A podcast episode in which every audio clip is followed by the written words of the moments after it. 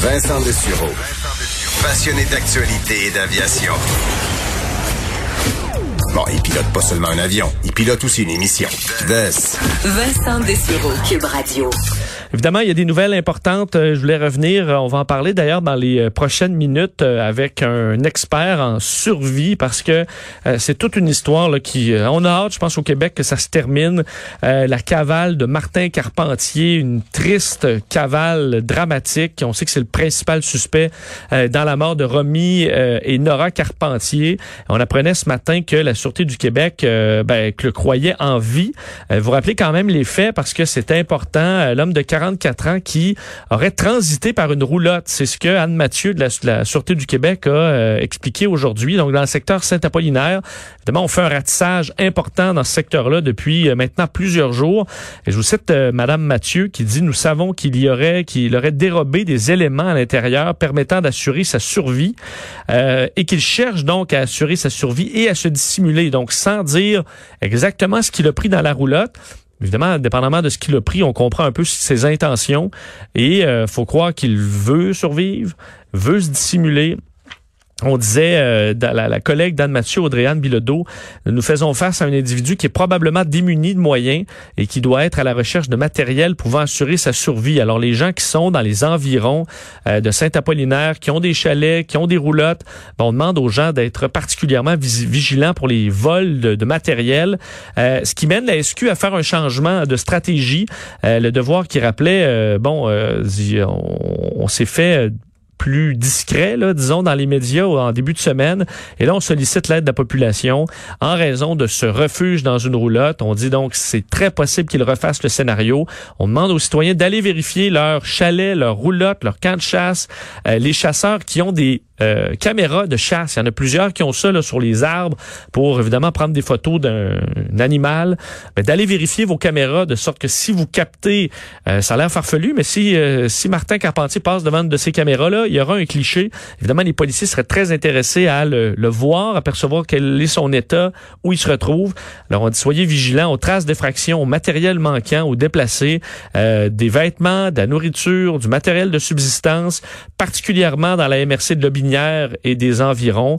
Euh, et euh, évidemment, on dit, bon, il n'y a pas d'éléments qui permettent de croire qu'il soit dangereux pour la population. En même temps, on sait ce qu'il a probablement fait. Alors, on demande quand même aux gens d'être très prudents euh, si jamais vous l'apercevez. et on demande donc d'appeler le 911 si jamais vous, vous le voyez quelque part. On dit donc qu'il est en train euh, probablement de transiter dans la région de Lobinière, euh, conscient qu'une personne qui est mobile peut faire beaucoup de chemin, évidemment, si elle trouve un véhicule. Alors, faut, c'est pour ça que dans les alertes en barre, évidemment, elle est terminée. on cherche euh, le, père.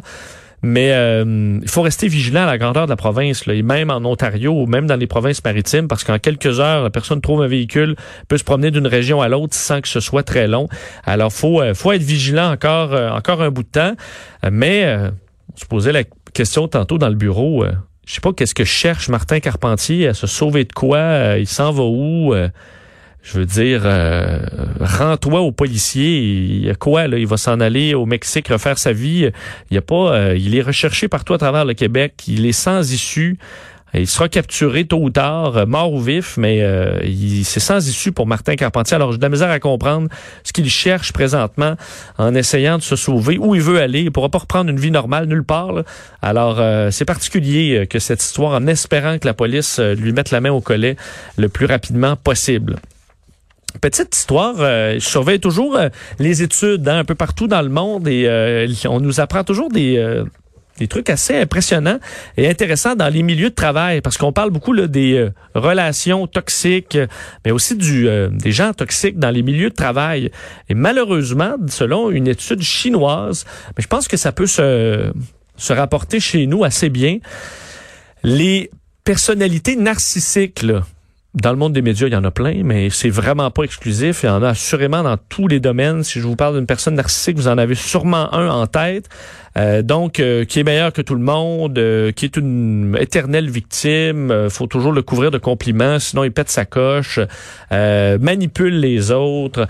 Malheureusement, euh, semble que dans les milieux de travail, les gens narcissiques soient ceux qui montent la hiérarchie le plus rapidement, selon cette université. Enfin, c'est drôle, c'est à l'université de Wuhan. Alors, on a continué de travailler sur des études malgré la pandémie, et on arrive avec cette étude-là aujourd'hui, comme quoi les personnalités narcissiques, pourquoi ça évolue si bien dans les milieux de travail, c'est euh, parce qu'ils ont plus d'énergie, parce qu'ils veulent tellement écraser les gens autour que ben, ils sont euh, sont très énergiques au travail et entre autres prennent davantage le leadership sans même qu'on leur demande. Ça, effectivement, c'est un, un, un trait des narcissiques.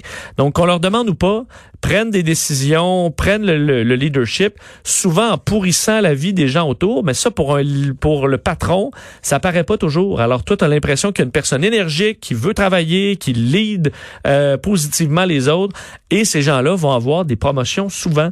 Alors, on doit être vigilant avec ces gens-là. Si vous êtes un patron et que vous écoutez, euh, vous devez vous devez l'être. Et euh, on en même temps les clés pour gérer une personne narcissique. Et ce qui me faisait sourire, c'est que ben, personnellement, c'est ce que je fais et ça marche euh, à tout coup. Le problème, c'est qu'il n'y a pas de solution. C'est vraiment juste une personne, euh, un pervers narcissique. On fait juste le gérer. Il n'y a pas de solution. Il faut juste euh, le gérer en attendant que ça passe, en espérant qu'il aille écœurer d'autres mondes. Il n'y a pas de, il y a pas de choses à faire. À l'exception, pour vous protéger temporairement, on dit, selon les, les, les, experts, entre autres de l'Université de Belfast, qui ont analysé tout ça, le point numéro un, euh, toujours avoir des remarques positives pour dire à quel point ils sont bons et sont fins. Donc, leur donner des compliments sans jamais rire d'eux. Euh, donc, évidemment, eh, c'est tellement bon ce que tu fais. Ah oui, c'est bon. Ah, que c'est bon, que c'est bon. Ça va vous euh, gagner du temps. chaque commentaire, si vous êtes un patron d'une personne narcissique ou même un collègue, chaque commentaire doit inclure quelque chose de positif. Entre autres, si la personne a, euh, si vous devez lui dire ben, qu'elle est en retard sur un papier, vous devez dire j'ai tellement hâte de lire ton papier, je suis sûr que ça va être bon. Alors comme ça, vous allez euh, pas avoir de problème. Leur donner de l'attention euh, constante parce qu'ils en ont besoin et ne jamais répondre par la, lorsque vous êtes frustré ou fâché parce que le mot déplacé que vous allez dire, il va se retourner contre vous euh, fois mille parce que ces gens-là, bon, pensent souvent juste à ça. Alors ne jamais répondre sous le, la la, frustration, attendre un peu que ça se calme et vous pouvez leur répondre. Et dans l'actualité, on parle beaucoup de conspiration euh, ces jours-ci en tout genre. Euh, semble que les personnes narcissiques, on disait, euh, les études précédentes là, arrivaient à la conclusion que ceux qui embarquaient là, dans, bon là, ces temps-ci, Bill Gates qui veut nous mettre des puces, ce sont souvent ceux qui croient à tout ça, des gens qui ont très peu d'estime d'eux-mêmes. Donc, ça vient d'un problème d'estime de soi, puis le fait d'être dans une gang qui pense euh, être euh, avoir découvert la vérité, ben ça nous fait sentir qu'on fait partie d'un groupe alors qu'on se sent normalement un peu en marge de la société. Mais euh, c'est jublé au narcissisme. Alors les gens qui sont narcissiques mais qui ont un peu d'estime d'eux-mêmes, c'est les gens là les plus sensibles aux conspirations et ceux qui vont sauter là-dedans. Alors euh, une étude intéressante qui provient de Wuhan. On parlait souvent de Wuhan pour la pandémie, mais ils ont des centres de recherche tristement célèbres, mais euh, celui-là nous amène des euh, points de vue intéressants sur le milieu de travail. Steve Fortin arrive au retour.